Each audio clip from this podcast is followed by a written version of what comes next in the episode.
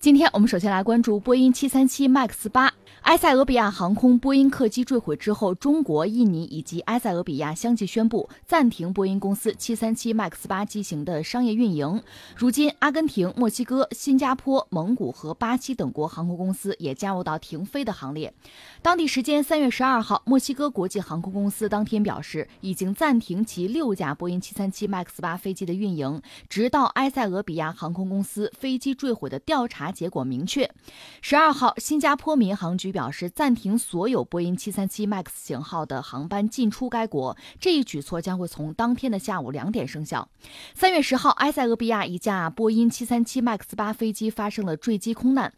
这是继去年十月二十九号印尼失航空难事故发生之后五个月之内，波音七三七 MAX 八飞机发生的第二起空难。事件发生之后，美国交通部长赵小兰当地时间十一号表示：“我希望大家放心，我们会非常严肃地处理这些事故和意外。”美国联邦航空管理局随后也表示，波音七三七 MAX 机型适航，而波音公司也表示对七三七 MAX 型的飞机的安全性是有信心的。嗯，这是昨天之后我们第二次，就第二天吧，继续关注这个事件在持续的发酵哈。嗯，有这么几个层面的事情我们关注，一个是昨天我们谈到，在事件发生之后，中国官方就是民航局吧，几乎是第一时间就下令，我们就相关飞机就停飞了。这是应该说，在全球范围内是比较早，或者说是最早的。在之后呢，有相关的一些国家跟进。你包括埃塞俄比亚本身这飞机是他摔的嘛，他们肯定会有反应。另外呢，有些国家反应是比较快的，另外印尼反应也比较快。呃，他因为四五个月前刚摔了一架嘛，然后就是有相当多的国家要跟进。在这个时候，你会发现有些很有意思、很耐人寻味的东西。一个是美国，你看那个赵小兰，他是管交通的，他的表态说的是什么？说大家放心。不是对波音放心，而是我们要认真调查。嗯，这个结果你别担心啊。我们 大意思就是说，肯定实事求是。那波音方面也有态度，就是表示嗯放心，是对飞机质量放心，就表态是不一样的。另外，我注意到大量的西方的航空公司并没有就跟风去停这个飞机，没有。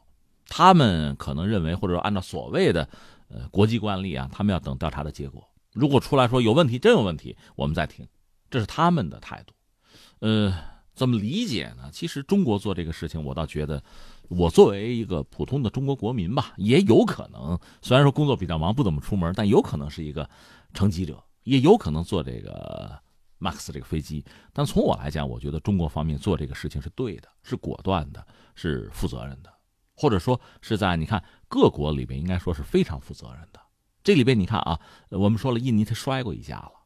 那这次当事人是埃塞，所以他们停呢，这应该说是理由很充分。而中国呢，确实是相关的这个飞机啊，咱们手头不少，近百架，所以我们停，一个呢是负责任，第二个呢也是准备着承担相应的经济上的损失。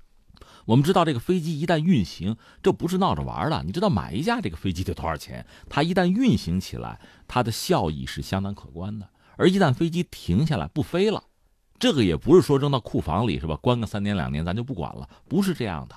它几乎是像喂宠物一样。为什么这么说呢？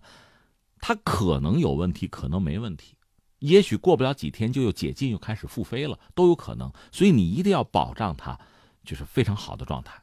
而这个飞机我们知道非常复杂，你要维护它的状态，那是大量的人力物力得砸进去的，不是说说停飞就放在那儿就不管了，不是这个概念。这钱怎么办？一方面呢，据我了解，应该是可以考虑向波音索赔，但是想你也能想到，波音怎么可能就老老实实按照你的意愿就答应呢？他们也许会有一些，就是等于说补偿你的方式，就是你买我飞机我打折。有以前有过这样的案例，我查过有一堆。问题在于，不管怎么说，我倒觉得，就是作为旅客，生命财产的安全是至关重要的。那作为官方，就是民航啊。管理者有这样的一个决心，很果断，这是对的，这是应该得到赞赏和尊敬的。而相反，有一些比较迟疑的，或者担心，呃，航空公司也好，或者说波音本身也好，啊，受损，这就不地道了。当然，我们希望最好是平安无事，最好我们手里的飞机什么问题也没有，希望是如此。但是现在看来，啊，真的不敢说这个话。这是一个。另外就是波音股价，如我们昨天所说跌了，可能最惨跌了百分之十二左右，这是必然的。嗯，当然他们会有他们的一些就是后续的行动吧，也希望他们就咱们尽心尽力把调查的结果拿出来，而且最好是实事求是的，千万不要就推卸责任，不要隐藏自己的过失。因为昨天我们也讲了，现代这个飞机啊，就客机啊，它确实是人类这么多年的，就是科技呀、工业呀，其实也包括很多这个悲惨的教训啊，这么多东西。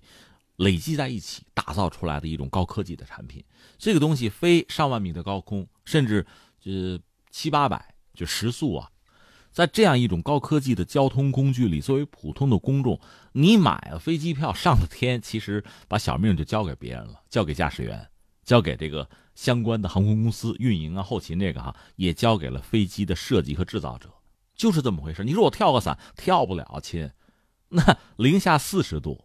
那个地方基本上也没有什么空气可言了，你没法跳，你也没有经过训练，你也不知道将来掉到哪儿去，这不现实，就真的就是 交给他们了。所以我们都希望是安全的。波音也是这样子，就是如果这飞机真出了问题，早点解决问题。你汽车也是该召回就召回，别咬着牙硬挺，到最后你的损失也会很大。那公众的生命财产更不是闹着玩的，是这么一个状况。呃，然后我再说什么呢？就是昨天到现在，我也是翻阅一些资料，也看看这个网络上各色人等的这个发言哈。我是看什么呢？看一些专业人士。你比如说有这个民航机长，就是有相当丰富飞行经验的人，他们怎么看这个事情？呃，只能说，因为大家都很负责任，不好随意瞎说。比如说，这就是那个驾驶员的问题，或者这就是飞机的问题，谁也不敢说。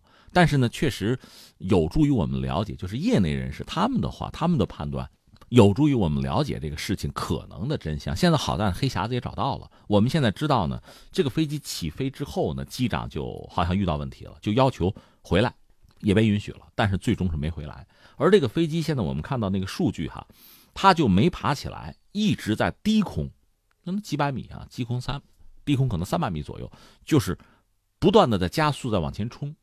这个给人一个深刻的印象，这飞机可能哪儿出了问题了。所以就是从这些数据我看，我个人的这个判断哈，和上次就是你说那个呃五个月之前就是失航的那个事情真的是很类似，就是出现什么问题呢？它那个传感器出问题了，可能给了错误的读数，而这个读数呢，导致飞机上一个自动的系统就启动了，防止飞机的失速，这就很麻烦，它不断的往下扎，然后呢，驾驶员不得不搬这个飞机。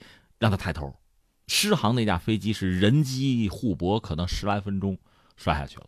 这次这个呢没有办法，因为呃在海拔比较高的一个机场，然后呢速度又不得不加速，因为飞不起来拉不起来，只能不断的加速，保证它不要不要栽下去。出现这么一个局面，后来可能是想回头，在这个过程中发生了意外。